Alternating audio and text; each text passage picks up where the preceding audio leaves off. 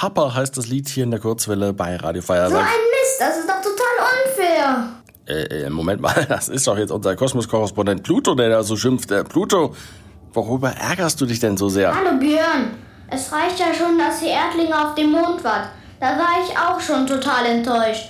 Aber jetzt habe ich mitbekommen, dass ihr auch noch zum Mars fliegen wollt. Warum will denn keiner zu mir? Ja, Pluto, jetzt beruhig dich erstmal wieder. Ich bin, bin mir ganz sicher, das hat nichts mit dir persönlich zu tun. Wir fragen einfach mal nach bei jemand, der sich auskennt, nämlich Björn Wirtjes von der Volkssternwarte München. Ja, Pluto, nimm das bitte nicht persönlich. Wir waren ja vor fünf Jahren schon mit einer Raumsonde auch bei dir.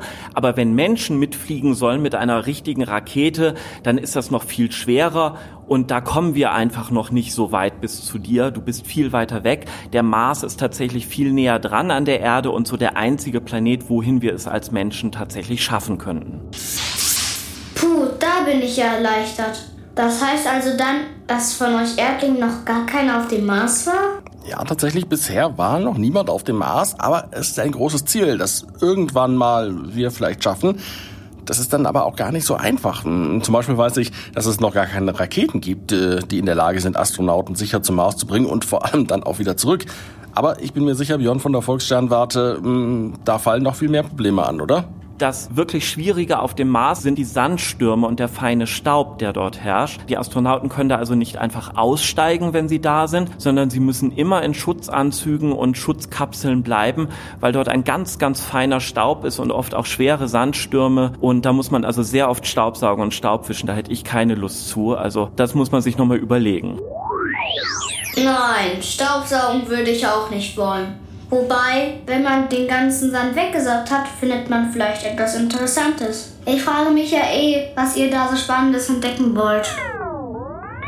Was man schon entdeckt hat, sind ziemlich große Wasservorräte, vor allem unter dem Südpoleis. Da ist tatsächlich ein riesiger See aus Wasser. Und wo Wasser ist, da kann es auch Leben geben. Und deswegen suchen alle Marssonden und auch dann die bemannten Mars-Missionen natürlich in erster Linie danach, ob sie Spuren von Leben finden. Die Hoffnung, da grüne Marsmännchen zu finden, ist allerdings eher gering. Wahrscheinlich sind es eher ganz primitive Spuren von Leben, also Bakterien oder so etwas.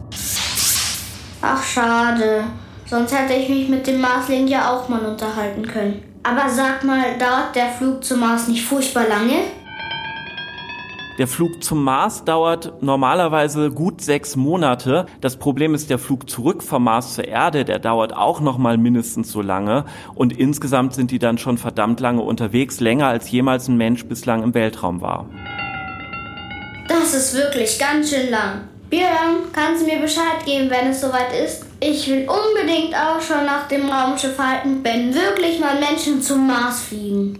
Äh, welchen Björn meinst du jetzt, Pluto? Also ich gebe dir auf jeden Fall Bescheid, äh, da bin ich mir sicher und ähm, ich hoffe, du bist nicht mehr sauer, dass wir nicht zu dir fliegen. Nein, überhaupt nicht. Jetzt verstehe ich's ja. Danke fürs Erklären, Björn. Ja, gerne, Pluto. Bis bald. Tschüss, ihr Erdlinge. Tschüss, ihr beiden. Tschüss, Björn.